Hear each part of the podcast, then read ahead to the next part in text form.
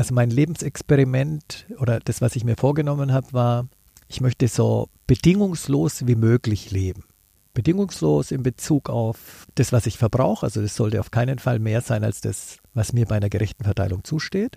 Aber auch bedingungslos in Bezug auf das, was ich tue und was ich dafür bekomme.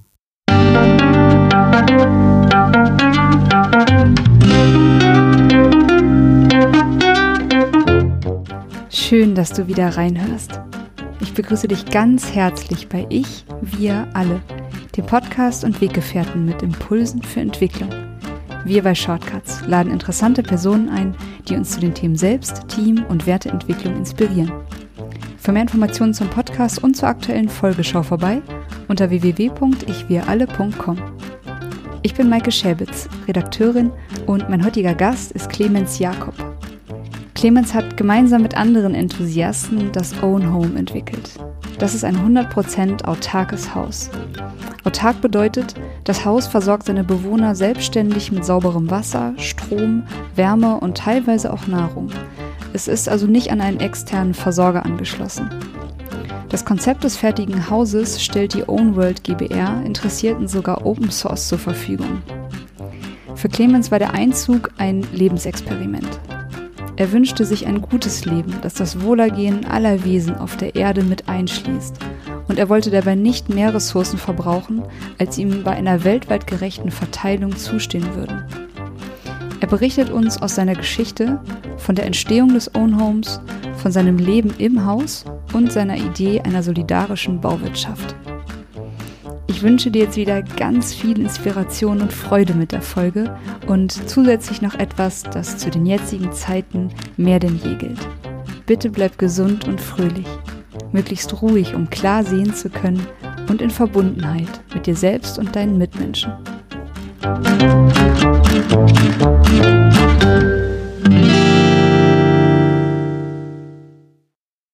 Hallo Clemens. Hallo Maike. Mein heutiger Gast ist Clemens Jakob. Über Clemens kann man lesen, er ist Baubiologe, Weltenretter, Lebenskünstler und wie er mir auch gesagt hat, Maximalist. Und Clemens ist der Mitentwickler vom sogenannten Own Home. Das ist ein Bausatz für ein autarkes, nicht mobiles Tiny House. Und ich möchte heute mit Clemens über seine Philosophie oder beziehungsweise sein Weltbild hinter diesem autarken Tiny House sprechen. Was hat ihn dazu bewogen, selbst in so einem Haus zu wohnen und es zu entwickeln? Und Clemens, ich würde dich jetzt gerne zu Beginn einmal bitten, dich noch mal ein bisschen vorzustellen. Wer ist Clemens Jakob? Puh, gleich am Anfang so eine schwierige Frage. Wer ich bin, da bin ich noch unterwegs, mich etwas besser kennenzulernen. Mhm. Aber über mich kann ich einiges erzählen. Also ich bin, was glaube ich nicht unwichtig ist, das vierte von fünf Kindern. Und dadurch hat sich ein gewisser Gerechtigkeitssinn in mir ausgeprägt. Also wenn wir dann am Sonntag mal eine Tafel Schokolade gekriegt haben, dann ist die auch gerecht aufgeteilt worden. Mhm. Und mein anfänglicher Lebensweg, würde ich jetzt mal sagen, war relativ normal. Irgendwann bin ich dann im Postamt gelandet und da war es dann so, eigentlich konnte ich mir alles erfüllen, was ich wollte. Ich hatte ein dickes Motorrad, eine eigene Wohnung, eine hübsche Freundin, ein altes Auto.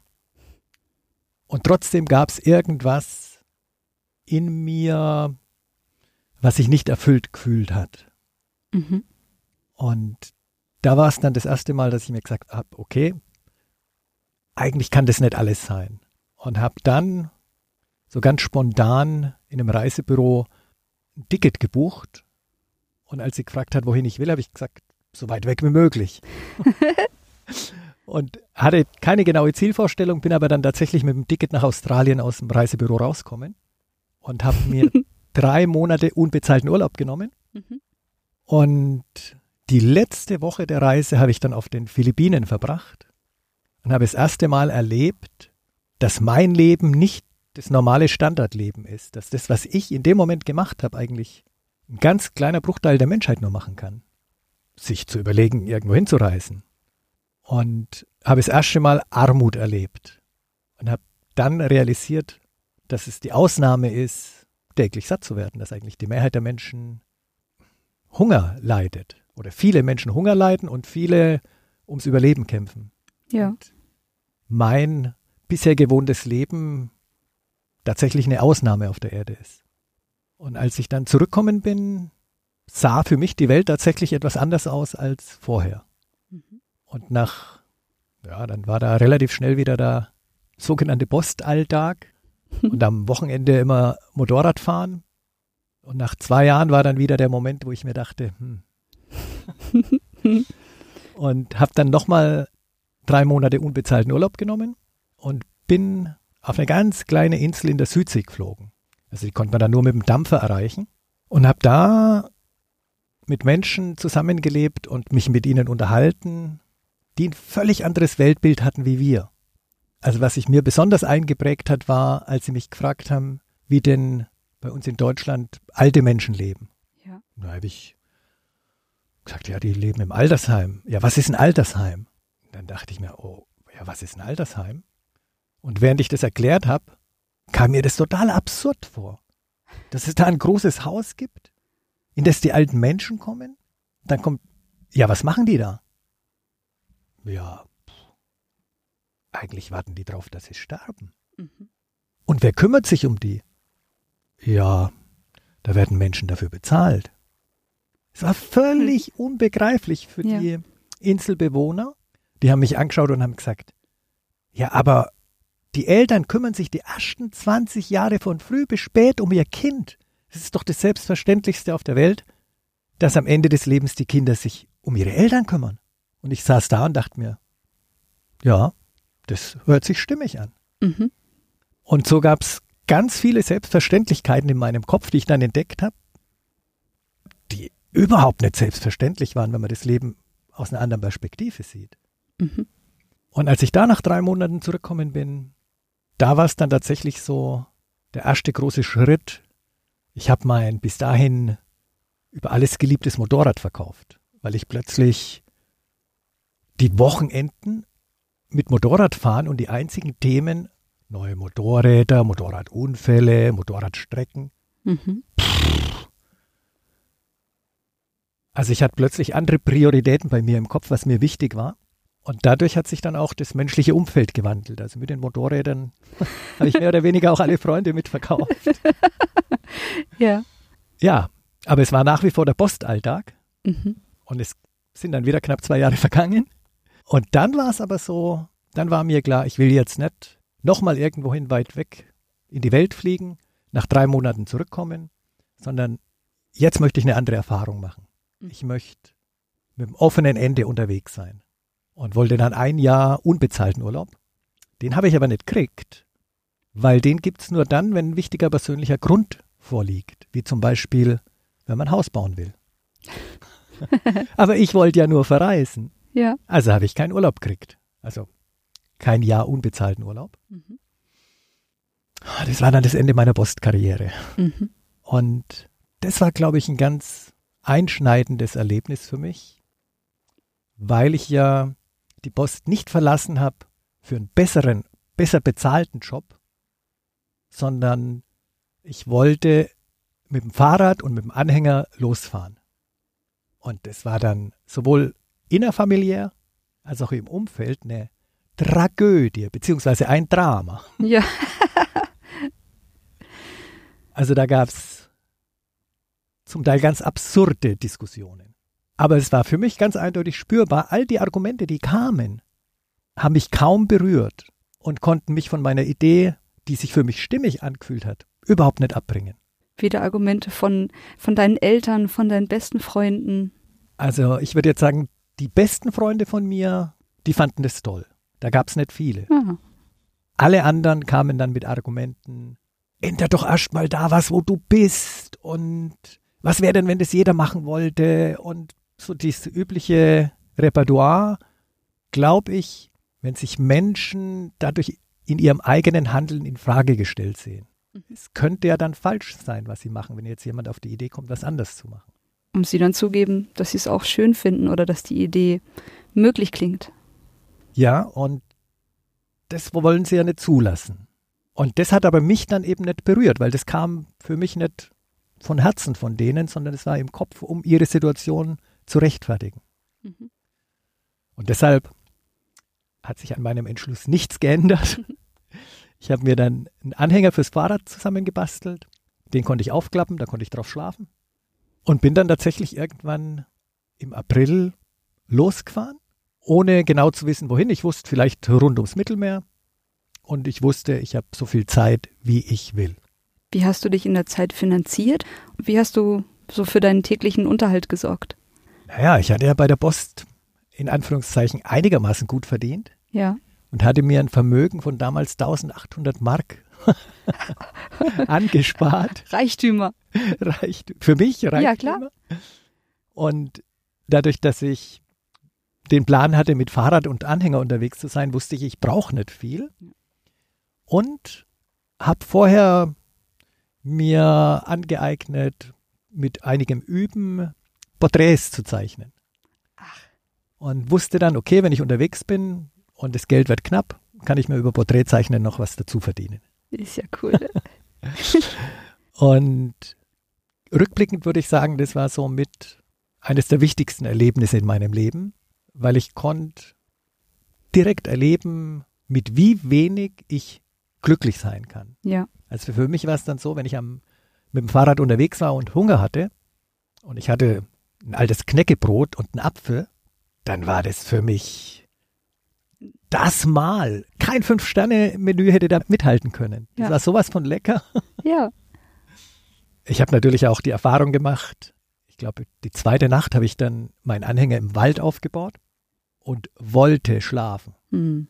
Boah, was da an Geräuschen war. Ja. Und in meiner Fantasie, welche wilden Tiere und Räuber und boah. also ich habe nicht viel in der Nacht geschlafen, aber ich musste ja am nächsten Morgen nicht ins Postamt, von daher ja. war das nicht so wild. Ja. Und ich habe mal erleben können, wie viel Leben in so einem Wald ist, egal mhm. ob Tag oder Nacht. Ja, und auf der Reise waren zwei Sachen. Also eines war für mich der Umgang mit der Zeit, der sich stark verändert hat.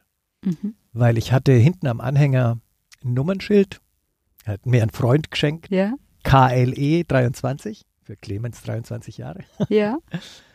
Und dadurch konnten Vorbeireisende oder Vorbeifahrende sehen, dass ich aus Deutschland bin.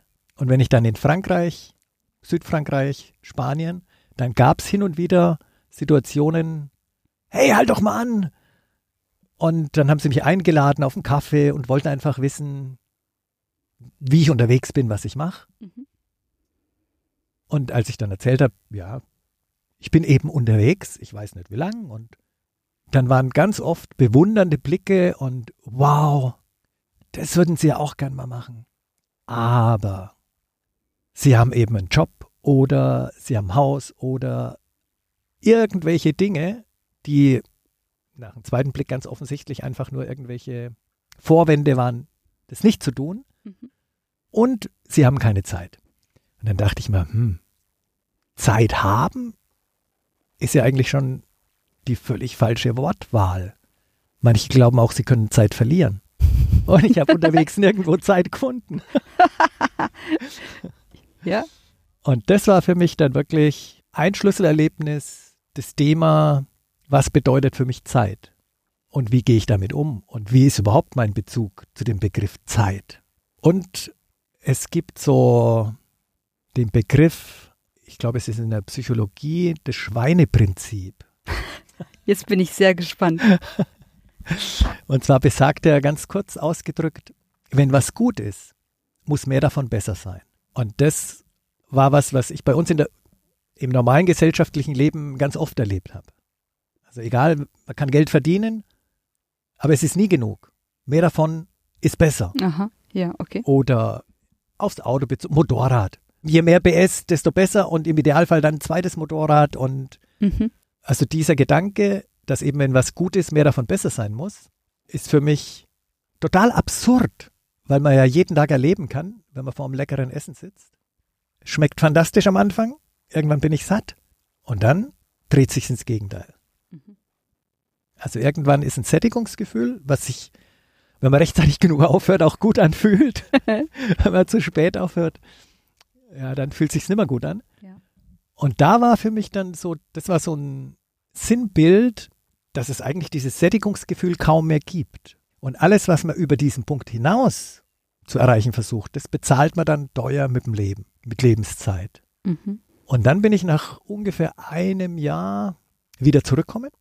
Also am Ende habe ich meinen Drahtesel gegen echten Esel in Afrika getauscht. das war dann auch nochmal eine besondere Erfahrung.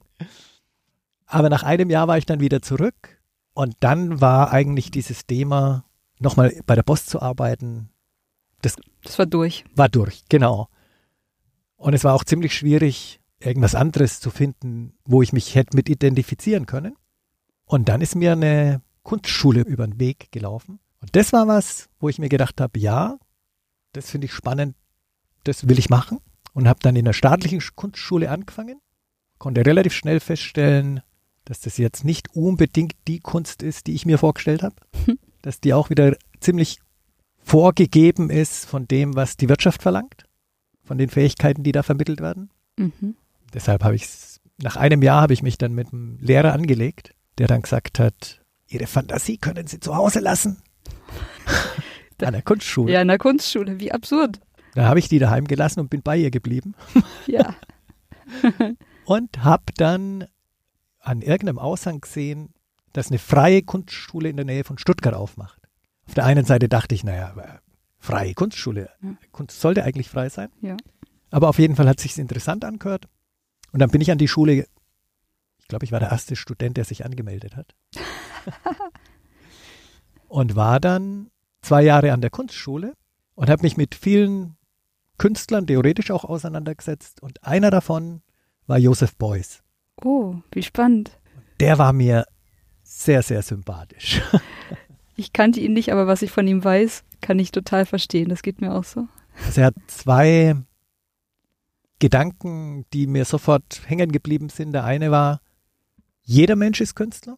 War mir super sympathisch.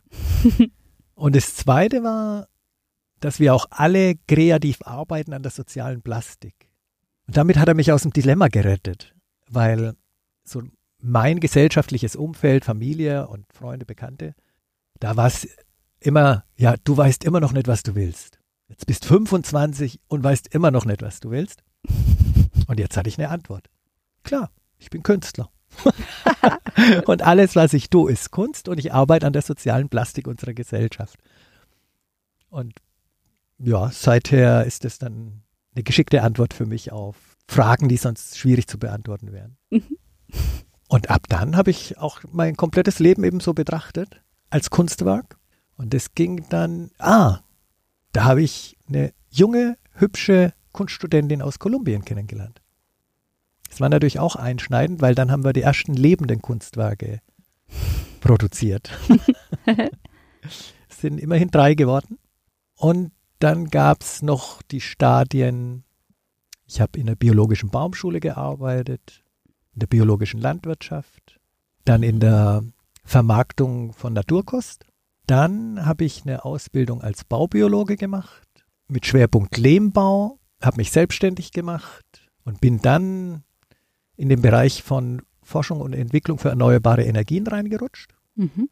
Habe da mit einem Kompagnon fünf Jahre lang eine, also eine Firma gegründet und fünf Jahre gemeinsam umgesetzt. Viele spannende Projekte. Und dann war der mittlere Sohn 17 und wollte sich selbstständig machen im Bereich Photovoltaik.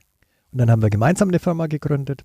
Und da der sehr motiviert war, hatten wir nach eineinhalb Jahren 50 Mitarbeiter. Und für mich war es, ich habe mich ja immer als Weltverbesserer bezeichnet, dass die Möglichkeit, drei Dinge unter einem Hut zu bekommen. Mir den Unterhalt für mein Leben zu verdienen mit einer sinnvollen Tätigkeit. Mhm. Die Kunden konnten auch Geld damit verdienen.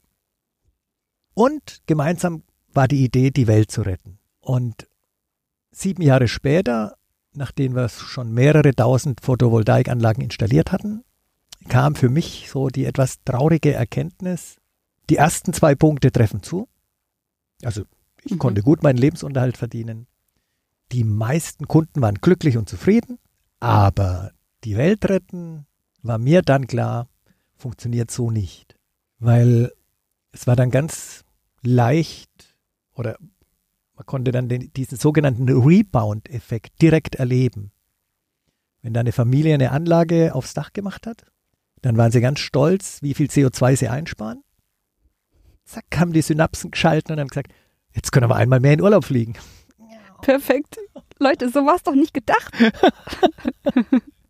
Aber dahingehend konnte und wollte ich mich dann auch nicht einmischen. Ja, natürlich nicht. Und dann habe ich für mich eine ziemlich radikale Entscheidung getroffen.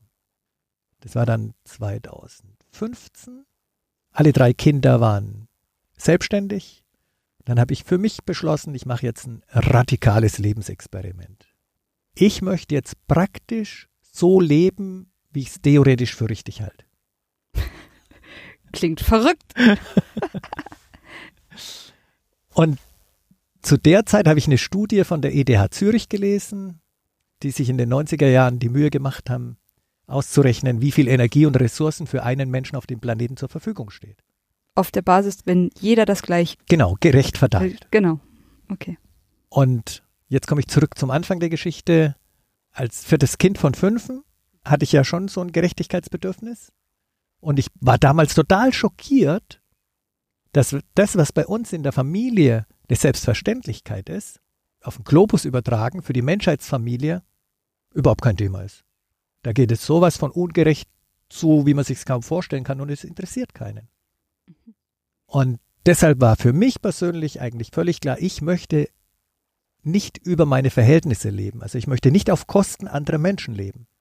Und auch nicht auf Kosten der Natur, von der ich ein Teil bin. Das ist ja dann fast wie Kannibalismus. das kann man genauso formulieren. Und das war der Anfang der Own Home Idee. Mhm. Wann war das? Das war 2015 und ich habe dann, wir waren da noch zu zweit in der Firma und ich habe dann die Idee versucht in die Firma einzubringen. Aber mein Kompagnon, würde ich jetzt mal sagen, ist ein guter Geschäftsmann. Der fand die Idee zwar jetzt interessant, aber das ist ja nicht unsere Kernkompetenz. Unsere Kernkompetenz ist Photovoltaik und da gehen wir nicht davon weg. Mhm. Und dann war klar, also wenn ich die Idee umsetzen will, dann. Musst einen neuen Weg finden. Genau, gibt es eine neue Abzweigung. Mhm.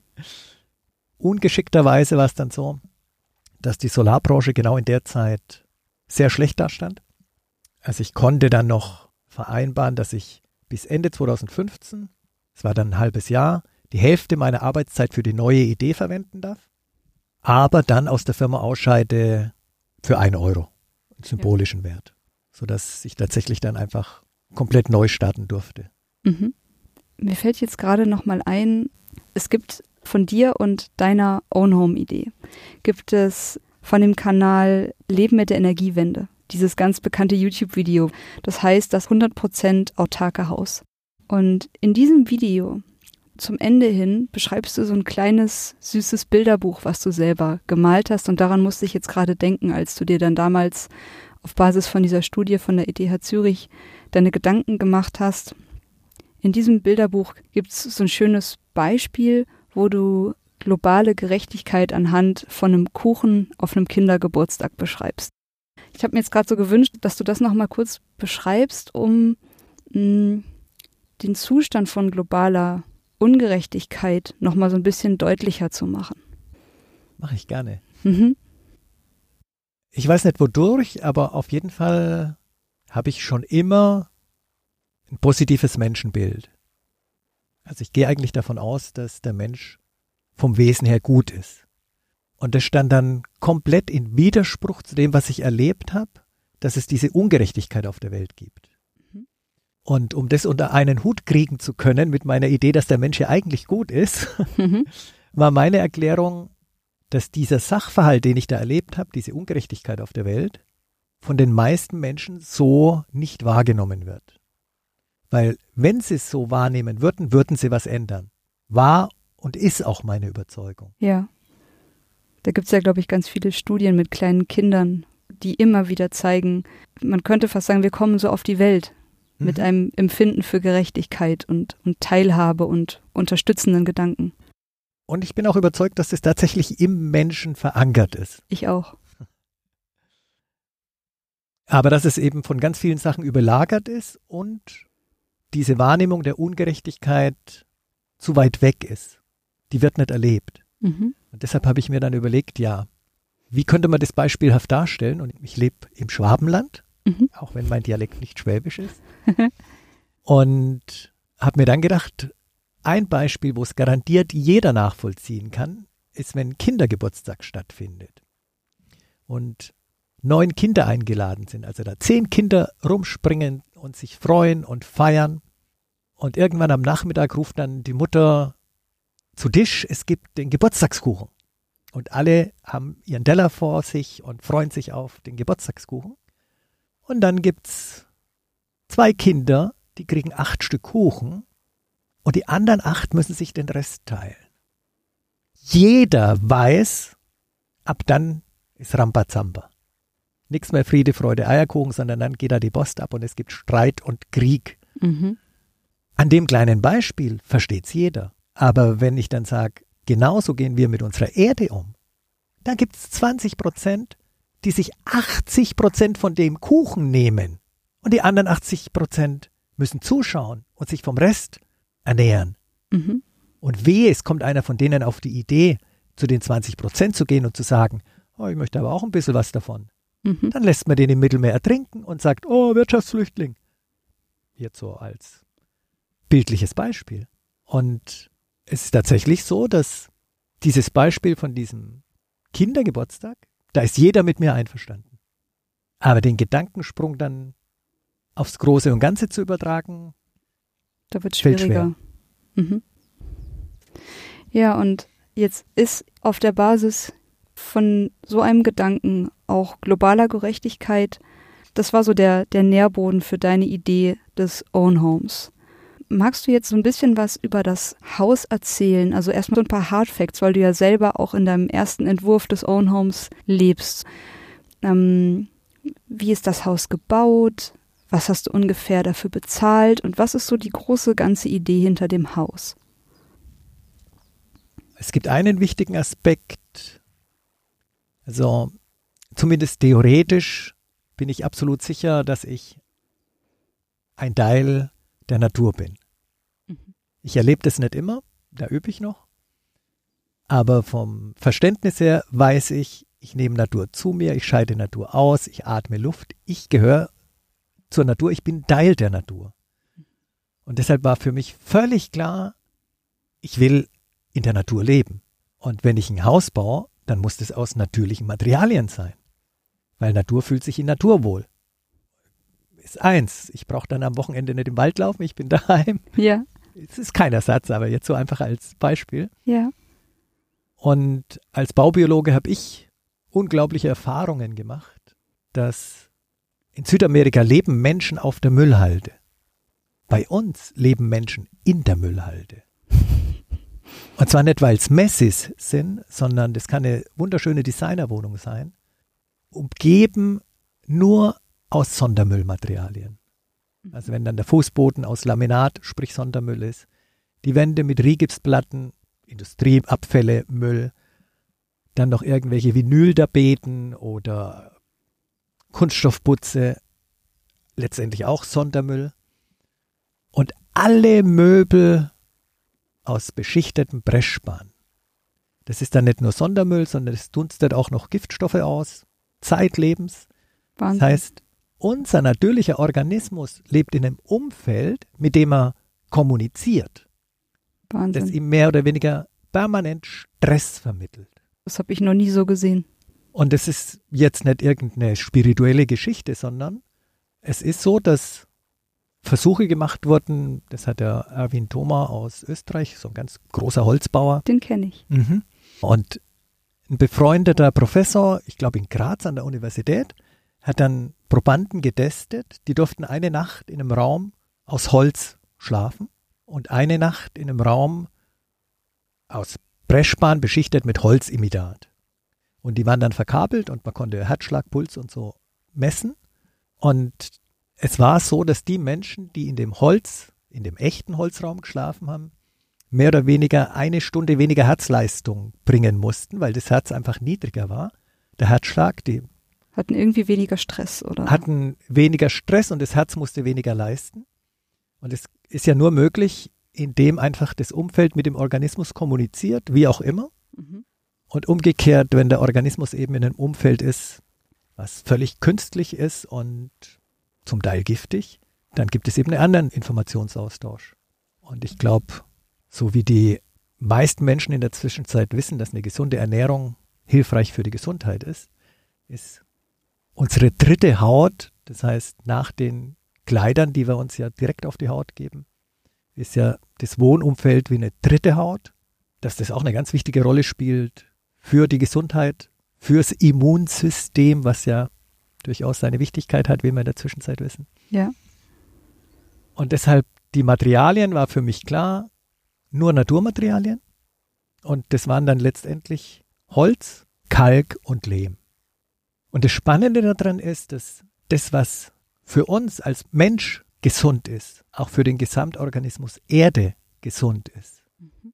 Weil in unserer modernen industriellen Baubranche, wirklich viel Schrott und Müll, Giftstoffe verarbeitet werden, das ist für unseren menschlichen Organismus der Horror, aber auch für den Erdorganismus. Weil kein Haus besteht ewig. Mhm. Und wenn das abgebaut wird, ist Katastrophe. Die Verbundwerkstoffe, es gibt dann so die Behauptung, na, die kann man dann immer noch thermisch verwerten, verbrennen, und dann ja. sind ja die Giftstoffe in der Luft. Aber die müssen entsorgt werden und entsorgen gibt es nicht. Das sind mhm. dann tatsächlich Sorgen. Es bleiben Sorgen, ja. Es bleiben Sorgen. Ja, ich denke gerade das erste Mal durch dich bewusst über das Wort entsorgen nach, ja. Mhm. Das ist ein Widerspruch in ja. sich. Ja. Das Entsorgen bereitet uns viele Sorgen. Ja. Und wenn wir mit natürlichen Materialien bauen, dann passiert genau das Gleiche wie mit uns. Wenn wir mal überfällig sind, dann werden wir auch wieder zur Erde. Und Holz, Lehm. Lehm kann immer wieder verwendet werden. Und wenn man nicht verwenden will, dann geht er in die Erde und ernährt die Pflanzen. Also das war mir wichtig, natürliche Baumaterialien und möglichst wenig Folgekosten, weil ich ja das Ziel hatte, geringe Kosten beim Bauen, möglichst selbst bauen können und geringe Folgekosten, um die sogenannten Fixkosten, die man für sein Leben einfach hat, so niedrig wie möglich zu halten weil all die Kosten wollen ja bezahlt werden. Und letztendlich bezahlen wir die auf den ersten Blick mit Geld, aber in Wirklichkeit bezahlen wir sie mit Lebenszeit. Mhm. Und das ist einfach Leben. Unser wichtigstes Gut. Absolut. Das kommt nicht wieder. Wenn ich acht Stunden irgendwo gearbeitet habe, dafür Geld bekommen habe, die Zeit bekomme ich nicht zurück am Ende des Tages. Das ist ein Konto, wo jeden Tag ein bisschen was abgehoben wird, sozusagen, von meinem Lebenszeitkonto. Und ich weiß noch nicht mal genau, wann es geschlossen wird. Nur, dass es irgendwann geschlossen wird. Ja, genau. Ja, dieser Satz Zeit ist Geld ist natürlich absurd. Den ja. kann man ja relativ häufig hören. Ja. Und manch, manch einer fällt da drauf rein. Und der arbeitet dann die ganze Zeit für das Geld weil Zeit ist ja Geld und am Lebensende stellt er dann fest, so ein Mist. Habe ich einen Berg von Geld und keine Zeit mehr. also die Gleichung passt irgendwie nicht. Ja. Na und du hast jetzt gerade schon mal so ein bisschen erklärt, so das Haus besteht in seinen Grundfesten aus möglichst naturnahen Baustoffen. Dann der Grundbausatz des Hauses, das kann man jetzt ja auch noch mal kurz erwähnen, das fand ich so schön, das Wort Open Source jetzt auch einmal übertragen auf, auf ein Haus zu hören. Du hast das ganze Projekt so geplant, dass jeder, der möchte, sich eigentlich von dir den Bausatz geben lassen kann. Ich stelle es mir eigentlich fast so ein bisschen vor wie eine ganz große Lego-Technik-Anleitung.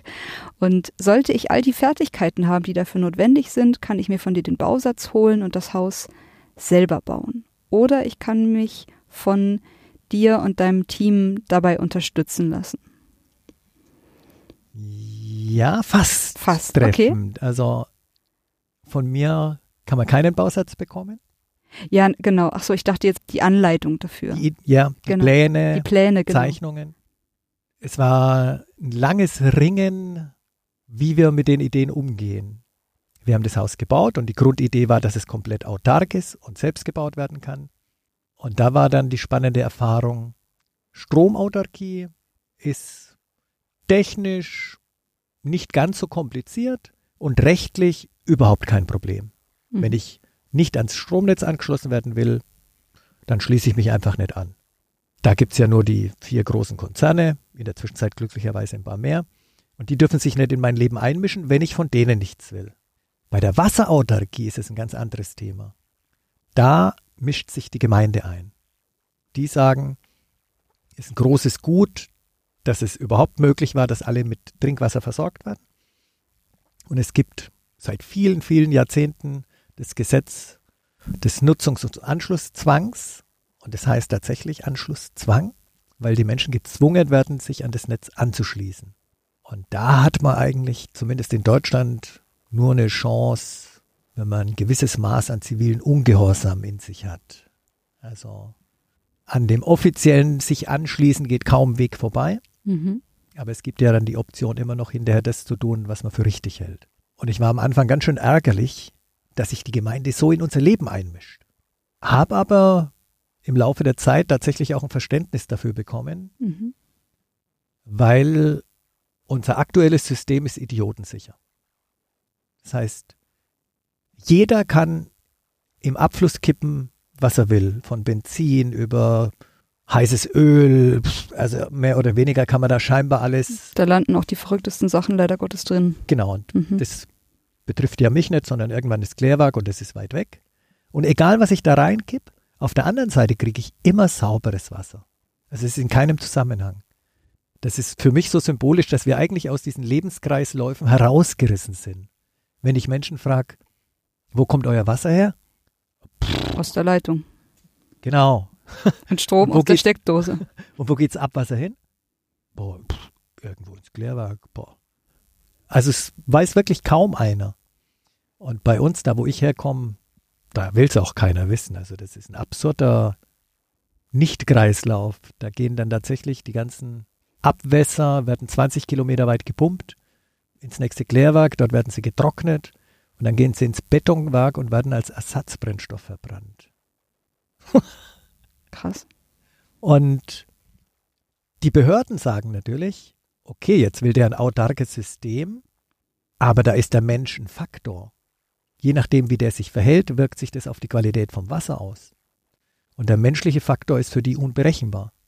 Und deshalb können die das gar nicht genehmigen. Wenn dann nur unter bestimmten Auflagen. Was sie nicht wissen ist, dass wenn ein Mensch in übersichtlichen und erlebbaren Kreisläufen lebt, dass er dann die Verantwortung übernimmt. Und das ist die Erfahrung, die ich zu 100 Prozent gemacht habe. Also es gibt viele Menschen, die bei mir schon übernachtet haben. Und es war völlig klar. Die wissen, das Wasser, was hier rausgeht, wird über die Pflanzenkläranlage gereinigt und kommt dann wieder rein. Da verschalten sich die Synapsen sofort ganz neu. Ja. Und die gehen anders damit um. Aber das ist eben eine Erfahrung, aber ist auf der Gemeinde- oder rechtlichen Ebene so nicht nachzuvollziehen. Und deshalb ist die Autarkie im Wasserbereich tatsächlich eine Herausforderung, wenn man das umsetzen will. Mhm. Okay, also in deinem Fall ist mit Autarkie Energie, also Strom und Wasserautarkie gemeint und Wasserautarkie setzt du so um, dass du zwar angeschlossen bist. Nein. Du bist nicht angeschlossen ans Wassernetz. Ah, okay. Ich dachte, du wärst angeschlossen, aber würdest den Anschluss nicht nutzen. um, das war jetzt gerade meine Idee, wie du es umgesetzt haben könntest.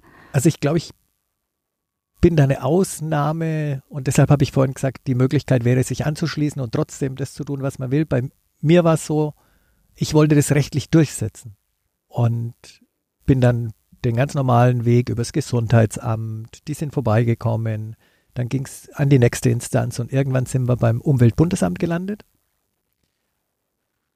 Und der letzte Schrieb von denen war dann, dass in Deutschland das Trinkwasser aus Oberflächenwasser oder Grundwasser gewonnen wird, aber nicht aus Regenwasser und schon gar nicht aus Grauwasser. Und der Schrieb ist jetzt fast zwei Jahre her. Und ich gehe mal davon aus, die sind froh, dass sie von mir nichts mehr gehört haben. und ich bin auf jeden Fall froh, dass ich von denen nichts mehr gehört habe. Ja. Das ist jetzt so irgendwie ein okay. geduldeter Graubereich. Und um da jetzt auch nochmal für jeden das kurz klar zu machen, mit Grauwasser ist Wasser gemeint, zum Beispiel, was bei dir aus der Dusche oder wenn du Geschirr abspülst, entsteht Wasser, was mit irgendwelchen anderen Dingen, ich sage jetzt nicht direkt verunreinigt, aber erstmal keine Trinkwasserqualität mehr hat. Das läuft bei dir aus der Leitung aus dem Waschbecken mit dem Spülwasser raus, kommt oben in die Pflanzenkläranlage und von dort kannst du es entweder so direkt nutzen oder es kommt durch äh, wie hieß dieses Gerät, mit, mit dem du es dann nochmal zum Trinkwasser weiter das aufbereitest? Letz, das letzte Filtersystem ist eine Umkehrosmoseanlage. Ah, richtig, genau, das war's. Mhm. Genau. Also es wird in Deutschland grundsätzlich zwischen Schwarzwasser und Grauwasser unterschieden. Mhm. Und Schwarzwasser ist immer das, was mit Fäkalien verseucht ist. Und alles andere Abwasser ist dann Grauwasser. Mhm. Manchmal wird noch unterschieden zwischen Bad und Küche, weil Küche ist oft fetthaltiger. Aber bei mir ist einfach Grauwasser alles Bad und Küche. Okay. Und du hast in deiner Pflanzenkläranlage, du hast die Pflanzen, du hast verschiedene Filtersysteme, du hast Bakterien, die bestimmte Stoffe darin abbauen. Und das, was dann nach dieser Pflanzenbakterienklärung noch durch die Umkehrosmose geht, ist dann wieder sauberstes Trinkwasser. Ist von der Reinheit reiner als jedes Leitungswasser in Deutschland, weil der Umkehrosmoseanlage wirklich komplett alles rausfiltert. Also da kann ich mir ganz sicher sein, wenn ich Besucher kriege, das Wasser kann ich mit gutem Gewissen anbieten. Mhm. Jetzt wird mich noch so ein bisschen was zu deinem Leben in dem Haus interessieren. Also die Hard Facts, das Haus hat eine Grundfläche von 18 Quadratmetern, dann hast du oben noch eingezogen, nochmal eine Ebene von 9 Quadratmetern, auf der du oben schläfst, wo du, wo du dein Bett drauf hast und noch verschiedene andere Dinge. Wir verlinken jetzt hier auch unter dem Podcast nochmal ein Video, wo man einen Gang mit dir gemeinsam durchs Haus erleben kann und das Haus so ein bisschen sieht.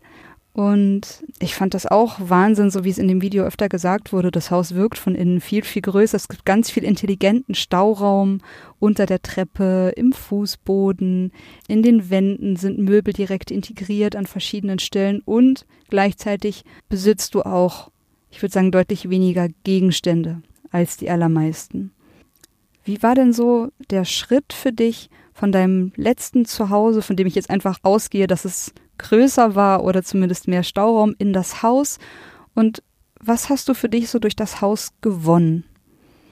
Du hast vollkommen richtig vermutet. Das letzte Haus war ein riesiges altes Bauernhaus. Und das meiste für mich, was ich gewonnen habe, war wirklich Lebensqualität. Jetzt darf ich natürlich nicht sagen Lebenszeit, weil die kann man nicht gewinnen.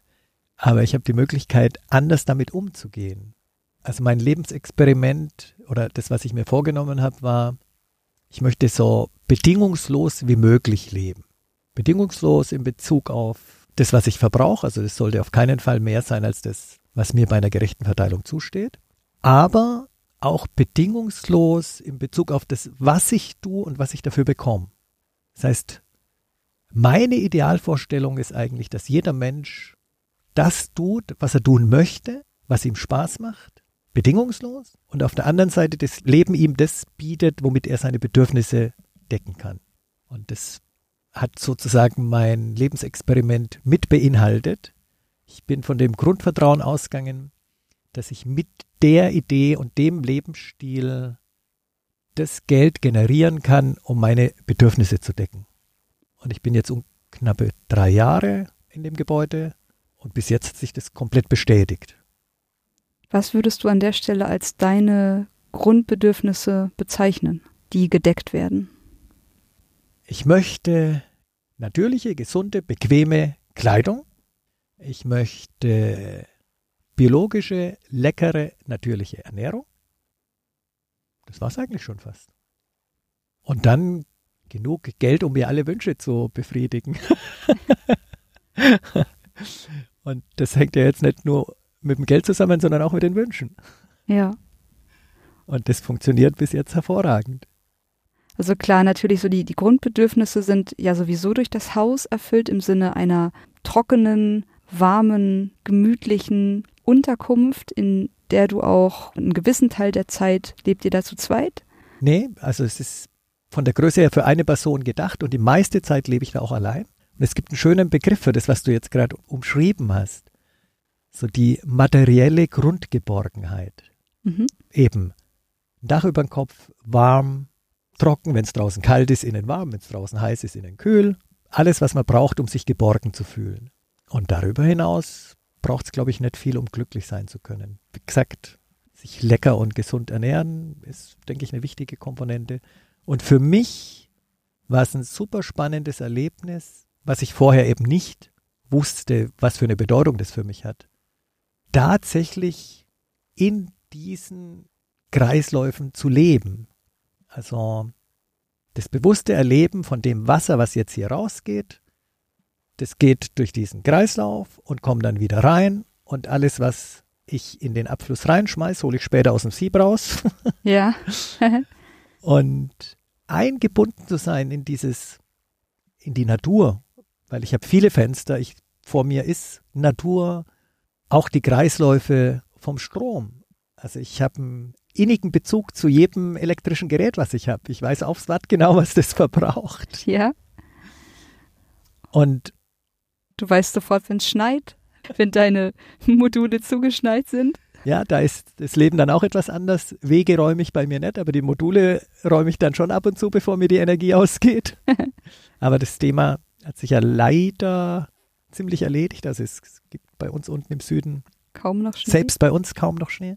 Und dieses Eingebundensein in die natürlichen Kreisläufe, das sinnliche Erleben, das hat eine Qualität, die ich vorher nicht so vermutet hätte. Also eine Bedeutung auch für mich. Ich kann mir gut vorstellen, dass das viel, viel Bewusstsein schafft. All diese Dinge, die du beschrieben hast, wirklich täglich selber zu erleben, zu sehen, wie das, wie das funktioniert und sich eingebunden zu fühlen als Teil dieses Kreislaufs. Klar, wir sind es ja auch immer, aber wir erleben es nicht so bewusst, weil das Wasser halt irgendwo hingeht und wir sehen es nicht und ähm, genauso, das haben wir jetzt, glaube ich, auch noch gar nicht erwähnt. Vor deinem Own Home ist auch noch ein kleines Folienhaus, in dem du selber Gemüse anpflanzt, einen Teil deiner Nahrung selbst produzierst vor Ort. Also du hast qualitativ hochwertiges, gesundes Essen, was du selbst produzierst, was dich sozusagen nichts, kann ich das jetzt so sagen? Du musst kein Geld dafür verdienen, um das zu ernten. Klar, du musstest irgendwann mal die Tomatenpflanze kaufen.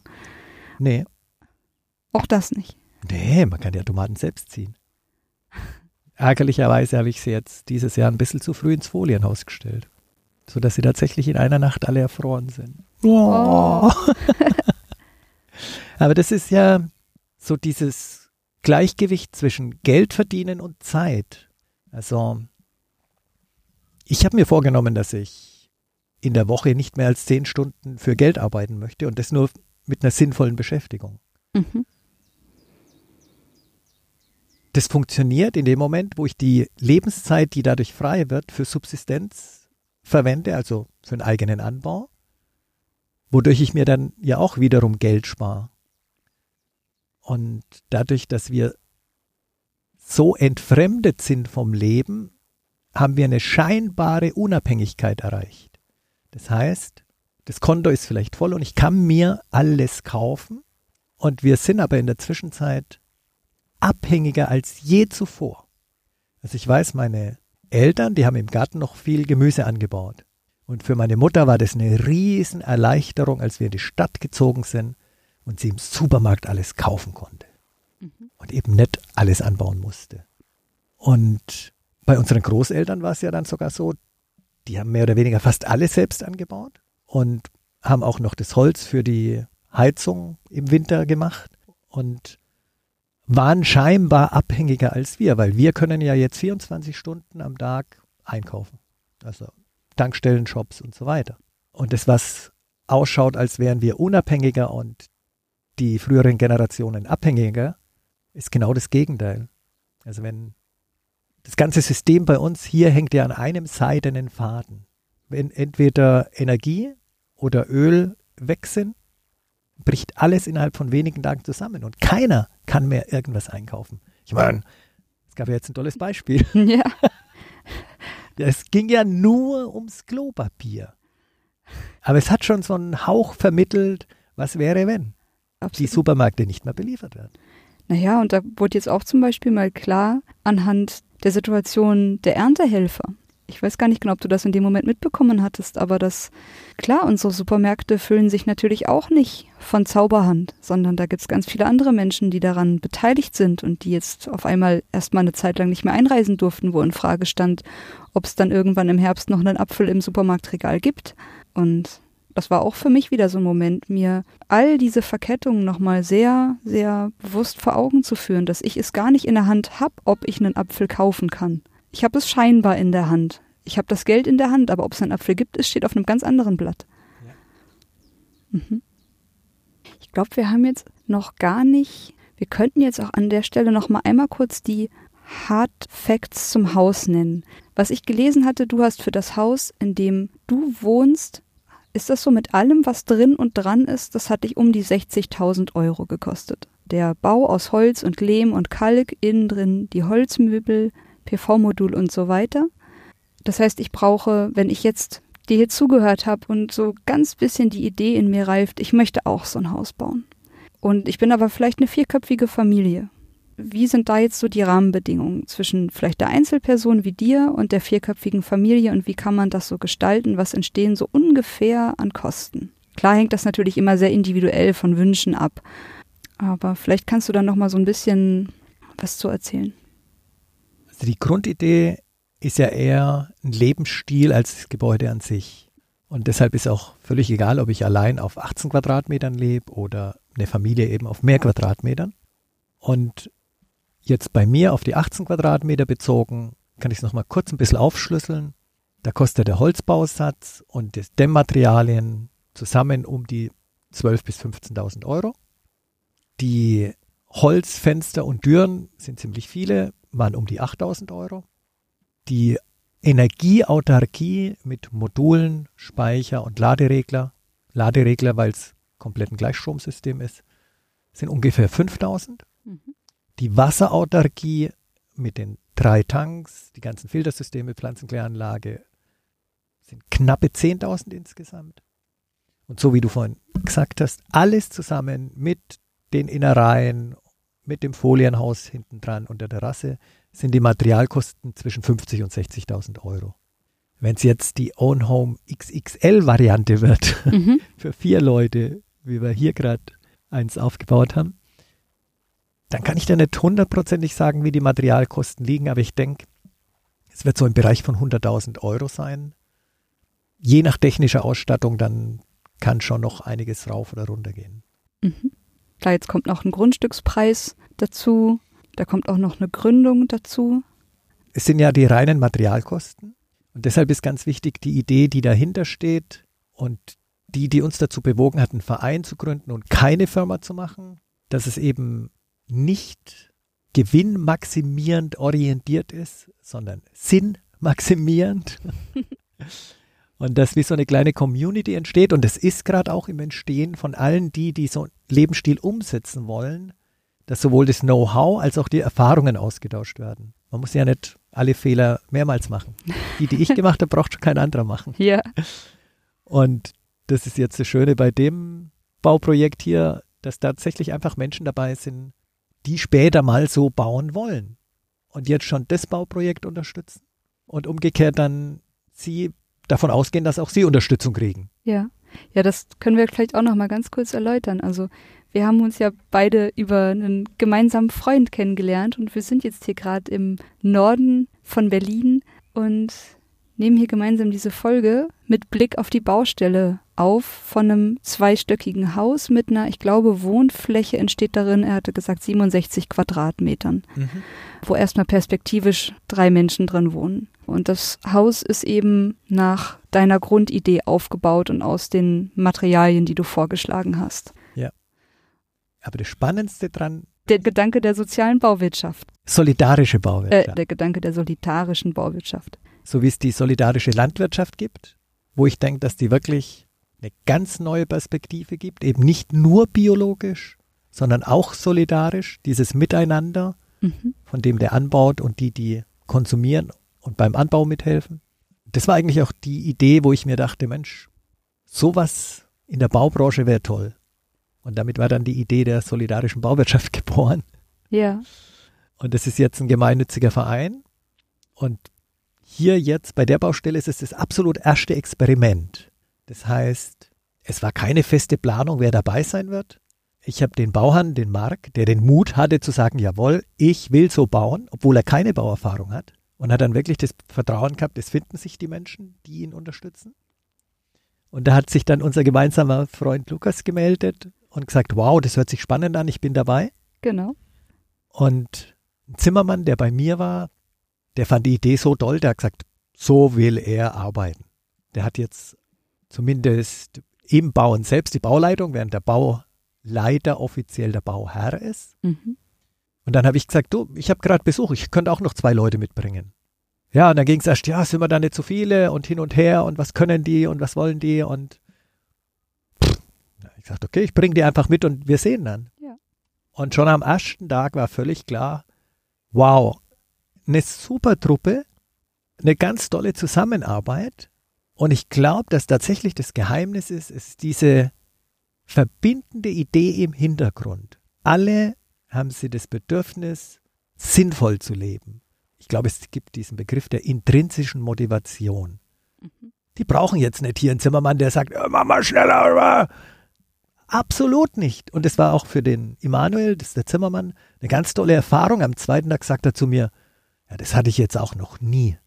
Dass die Leute von sich aus mehr machen wollen. Dass und die einfach fragen. Bock haben. Ja. ja. Total schön. Er kennt es halt von seinen Lehrlingen oder Gesellen, die man dann immer mehr oder weniger antreiben muss. Und er hätte sich auch nicht vorstellen können, dass die handwerklichen Fertigkeiten so schnell von jemandem, der das Interesse hat, dass man sich das einfach auch sehr schnell aneignen kann. Wahnsinn, oder? Mhm.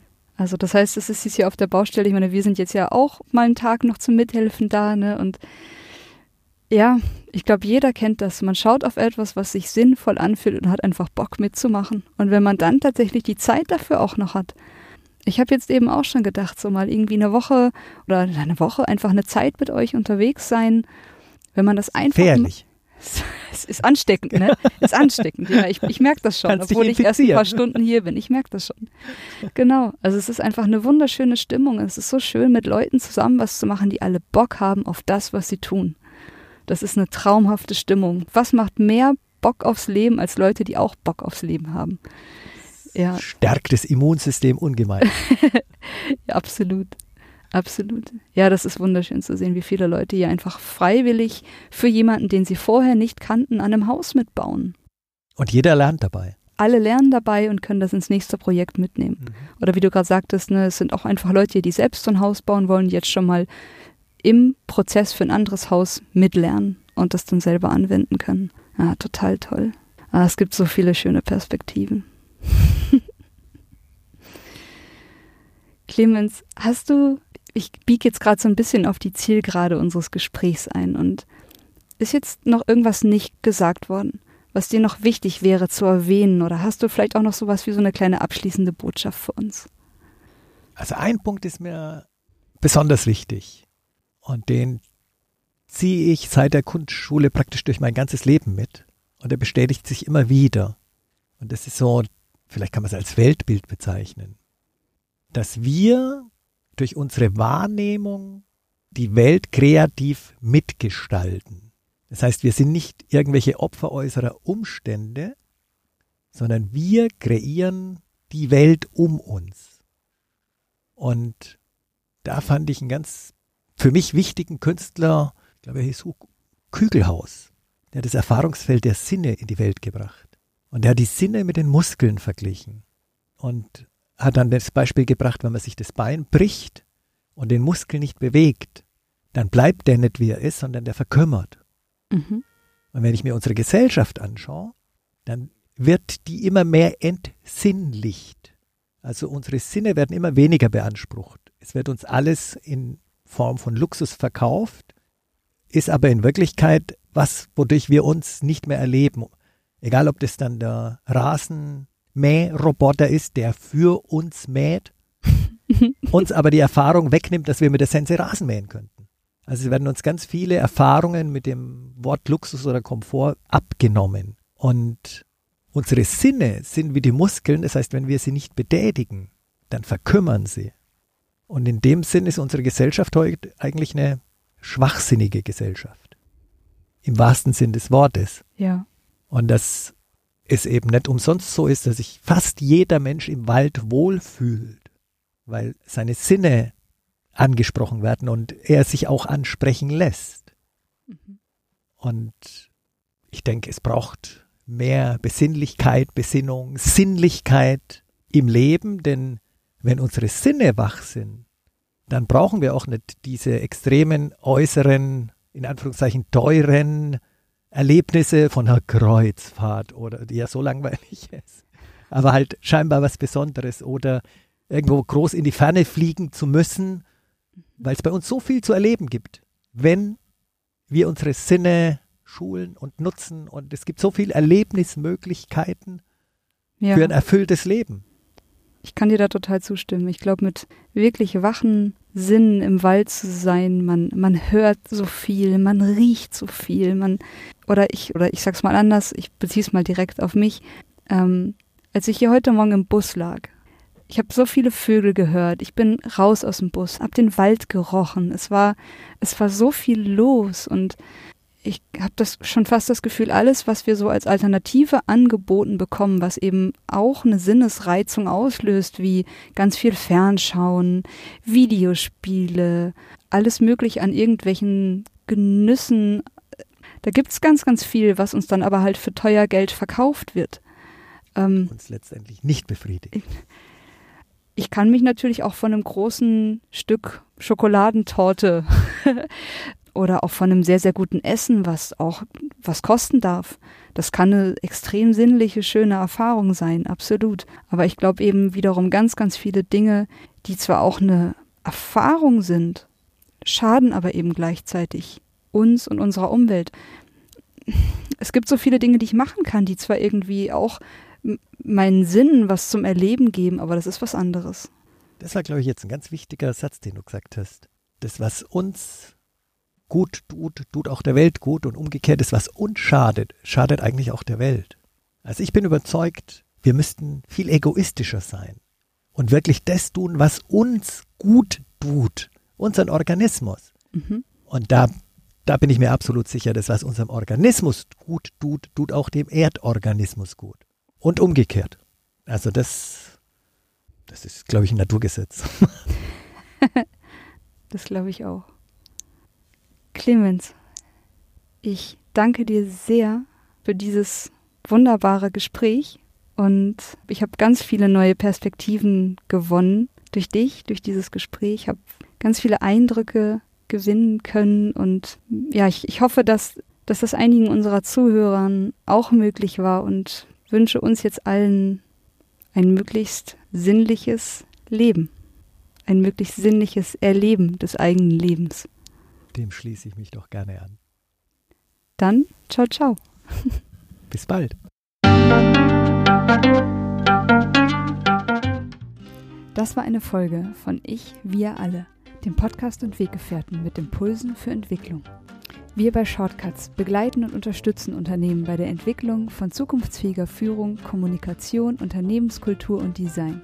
Mehr Infos zu unseren Angeboten, zum Podcast und der aktuellen Folge findest du unter www.ichwiralle.com. Wir freuen uns über dein Feedback zur Folge und deine Bewertung des Podcasts bei iTunes. Bitte stell uns gerne Fragen zum Podcast und mach Vorschläge für Themen und Interviewpartner, die dich interessieren würden. Und zu guter Letzt, schau gerne bei uns in Berlin-Kreuzberg vorbei. Wir lieben Besuch. みんな。